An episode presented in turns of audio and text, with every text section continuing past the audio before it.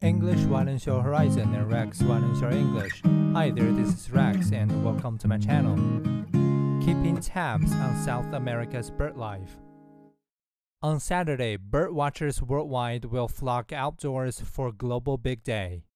As part of the world's biggest bird spotting initiative, they will submit sightings to an app which in turn will help update eBird, an online database.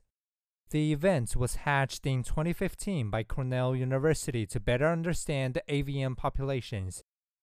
Colombia and Peru are, as usual, vying to be named the country with the greatest number of bird species spotted in a single day.